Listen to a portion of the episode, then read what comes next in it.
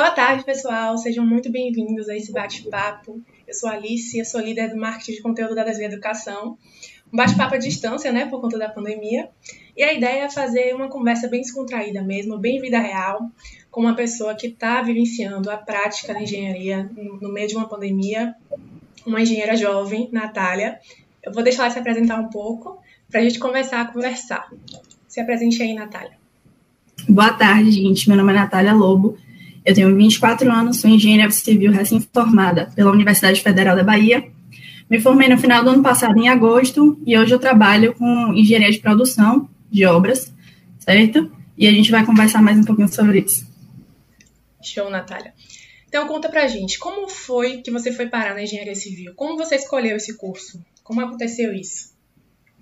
Eu queria ter uma história interessante para contar sobre isso, mas eu nunca tive na minha cabeça muito claro o que é que eu queria ser. Eu nunca tive. Minhas aspirações mudaram muito no colégio. Então, eu já pensei em ser tudo que você imagina. E nunca tive uma vocação muito pré-estabelecida, não. Então, eu cometi o que eu acredito que a maioria dos jovens de 17 anos cometem, esse erro, que eu acho que foi um erro, mas não, não um erro de todo ruim, certo? Eu fui pela afinidade de matéria de terceiro ano, então eu gostava de matemática, física e química, meu pai era engenheiro químico e eu não entrei de cara em engenharia civil. Então, eu entrei no primeiro momento em engenharia química. Quando eu comecei a viver a prática do curso e comecei a ter um pouco de contato com a profissão, eu percebi que não era o que eu queria e fui para a minha segunda opção. Comecei a considerar o que era minha segunda opção na época, que era arquitetura. Então, minha mãe tem um escritório de arquitetura, eu comecei a estagiar com ela, até para entender o que era que eu queria. Fiquei completamente desnorteada, crise existencial, ai meu Deus, o que é que eu quero da minha vida? E aí, estagiando com ela, eu percebi que, na verdade, eu me interessava muito mais pelo que o engenheiro fazia do que pelo que o arquiteto fazia. E aí, simplesmente me joguei, fiz transferência interna pela própria universidade para engenharia civil, e logo nos primeiros semestres eu entrei na empresa Júnior, que inclusive eu recomendo muito, eu acho que foi o que abriu muitas portas para mim, engenharia civil, e o que fez eu me encantar pela engenharia. Então, eu entrei na empresa Júnior, tive um contato muito forte com a prática, tive um contato com projetos, tive contato com obras, porque a faculdade por si só, nos primeiros semestres, ela é bem desestimulante. Então, eu acho que quanto mais cedo você tem contato com a prática, maiores são as chances de você realmente seguir naquele caminho.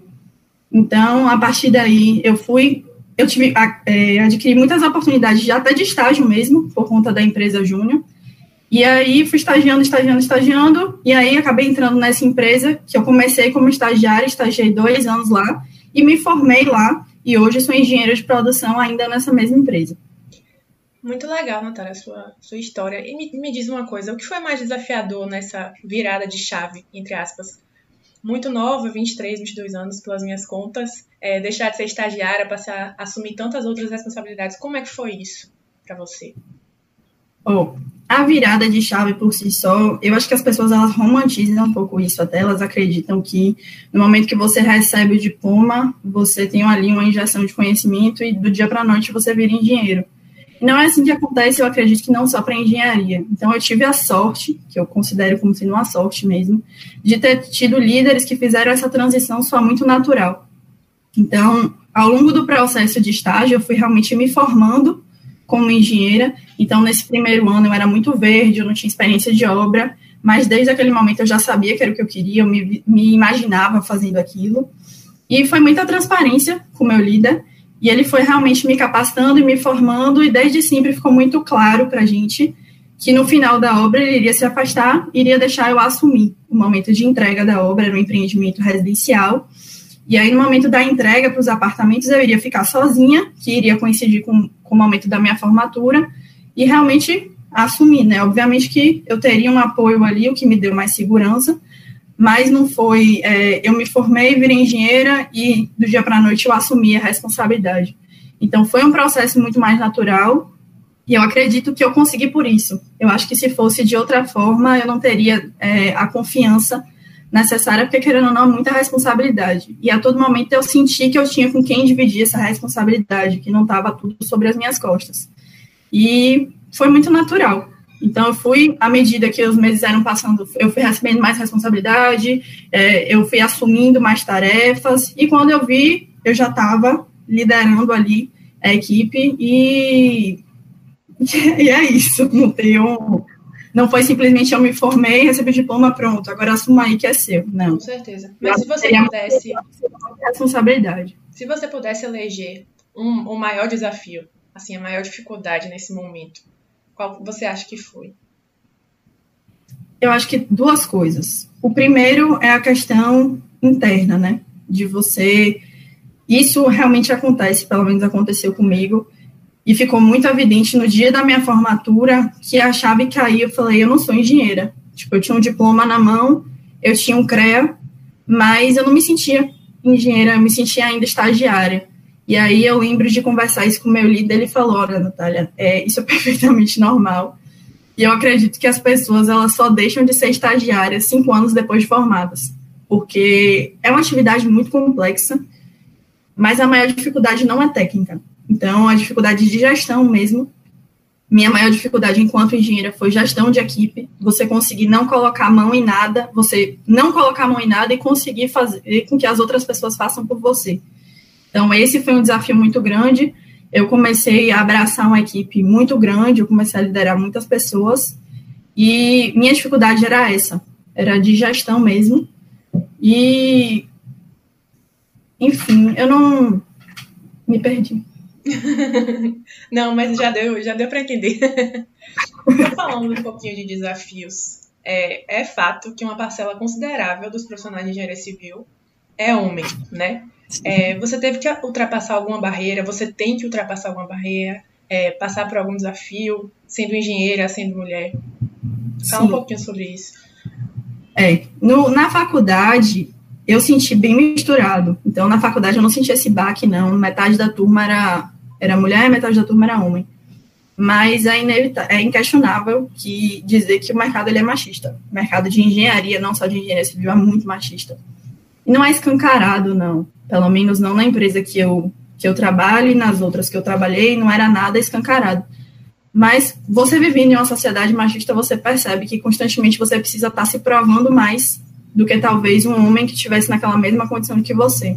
Então, o fato de você se formar novo e ter que gerenciar, estar numa posição de liderança de pessoas que trabalham há muito mais tempo naquilo ali e que acham que tem muito mais experiência que você, naturalmente já é um desafio. E eu senti em diversos momentos que eu estava precisando me provar e que eu tava precis... e que eu precisava é, convencer tecnicamente alguém por eu ser mulher. Então, em... consigo lembrar de pelo menos aqui uns 10 momentos que isso aconteceu, não só com o pessoal do campo, não só com, com os operários da construção, mas também com cargos mais altos, né, de pessoas que teoricamente teriam um, um nível de instrução maior e que me colocaram em situações bem saia justa, né? Digamos assim. E você vê isso como uma realidade. Quer dizer, não foi só você que viveu, você vê isso com as profissionais de engenharia. Isso é nítido, não é? Ou é só o senso comum? É nítido, é nítido. Eu acho que eu dei muita sorte por estar em uma empresa muito bem consolidada, muito bem estruturada e que não dá muita oportunidade para esse tipo de, de situação, não. Mas em alguns momentos eu já me eu já me peguei nesse tipo de situação e inclusive ocasionando até em demissão de funcionário, enfim, situações bem chatas, mas não é, não é só de, ah, vivemos numa sociedade machista, então você passa por isso, não. Eu acho que engenharia civil, principalmente no Brasil, é um mercado muito arcaico. A gente tem muito que evoluir em diversos âmbitos, e esse é um deles. E eu acredito que se eu fosse homem, em alguns momentos eu não estaria passando por algumas situações que eu passei, constrangedoras, não diretamente é, uma ofensa verbalizada, direta, mas de você perceber que as pessoas estavam duvidando de você porque você é mulher. Com certeza, com certeza. É, mas é bom que nós temos profissionais como você, não é? Que, que combatem esse tipo de coisa, né? É uma luta diária, realmente, das, das engenheiras. E mas, enfim, muito, muito bom escutar isso, apesar de ruim, né? Que a gente ainda tem que passar por isso no mercado de trabalho. Mas vamos falar um pouquinho sobre pandemia agora, então. É, o que tem sido diferente? Você está trabalhando na obra ainda?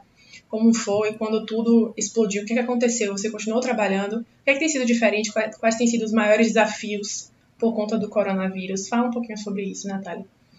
É, foi bem assustador. Eu acho que Está sendo um desafio ainda. Então, como foi que tudo aconteceu? Eu acabei de iniciar uma obra nova.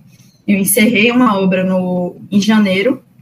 E aí, em fevereiro, eu fiquei estudando essa nova obra que iria iniciar, também um, um edifício residencial. Com minha equipe, aí em março, a gente pisou pela primeira vez no canteiro de obras, a gente ia iniciar todo o processo de mobilização para dar o start mesmo na, na construção. E aí, em março, a gente pisou na obra, passou três semanas, teve o surto, né? E aí tudo começou a fechar e a gente ficou sem saber o que fazer. E aí eu paro, porque é muito delicado, a gente não tinha nenhuma. Eu acho que isso acontece com todo mundo na realidade, né? Não só com engenharia civil. O complicado de parar é você não saber quando é que você vai voltar. E a gente que trabalha com atividades que não dá para ser realizada de home office, parar significaria demitir a equipe. Então, não teria como se sustentar a longo prazo a atividade de construção civil. E a gente começou a olhar ao redor e perceber que os canteiros de obra não estavam parando, mas ao mesmo tempo a gente não sentia segurança é, e nem confiança de deixar nossos colaboradores naquela situação.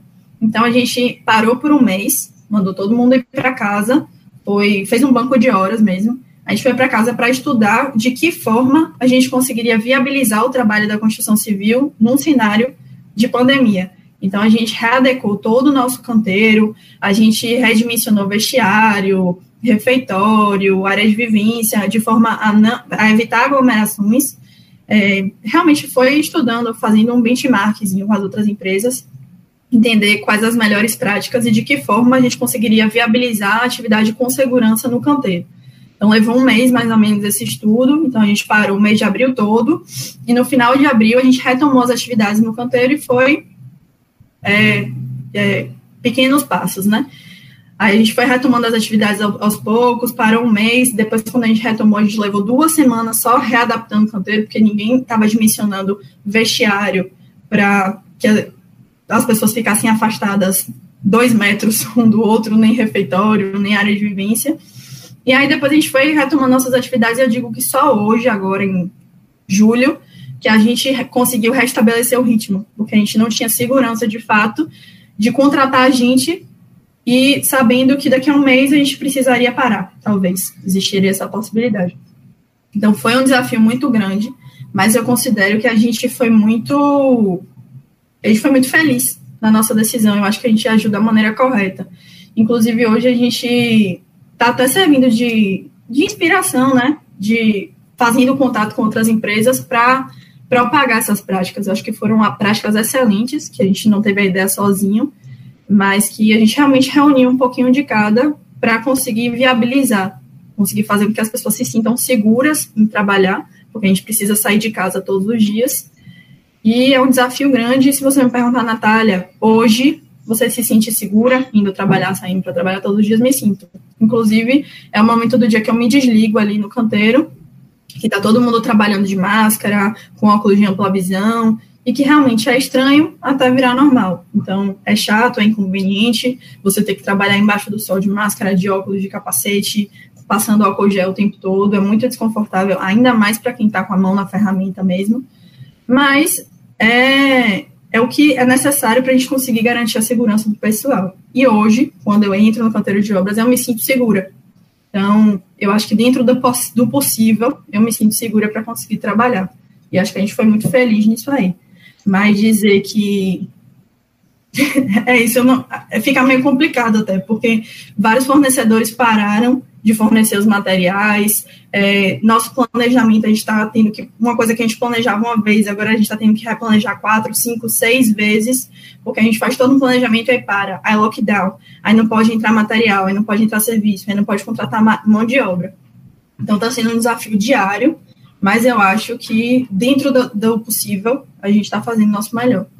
Inclusive, pessoal, quem acompanha a gente aí nas, nas redes sociais, no Carreira Engenharia Civil, nosso Instagram, o Grupo Civil uhum. até contribuiu com algumas fotos do canteiro, não foi? A gente, a gente mostrou todos os procedimentos, todos os equipamentos que os, que os colaboradores estão tendo que usar, todos os procedimentos, enfim, bastante legal, bem legal mesmo. Se vocês puderem, uhum. vejam depois, porque é um exemplo mesmo a ser seguido. É, então, para finalizar, Natália, se você pudesse dar um recado para as engenheiras ou para os engenheiros recém-formados, que recado você daria para finalizar esse bate-papo? Oh, eu acho que o primeiro de todos, o primeiro conselho né, nesses poucos anos de experiência que eu tenho, seria não tenha pressa. Eu acho que a grande maioria das pessoas entra na faculdade já pensando no dia da formatura e quer se formar a qualquer custo, como se isso fosse te dar alguma credibilidade, alguma segurança, ou como se fosse do dia para a noite te deixar pronto. Mas é, eu acho que o momento da faculdade é um momento que é permitido errar. Uma vez que você entra no mercado de trabalho, a tolerância já não é mais a mesma. E eu acho que isso foi um diferencial para mim, o que possibilitou, inclusive, a minha contratação. Então, eu estagiei muito, durante muito tempo, antes de me formar, inclusive, eu atrasei um ano da minha formatura, sabe? É, porque eu realmente percebi que o time de contratação seria melhor se eu atrasasse um ano, então, eu fiquei um ano praticamente pegando matéria nenhuma, mas porque eu estava muito verde ainda, e eu entendia que eu precisava de, desse mais um ano de experiência para aumentar minhas chances de contratação.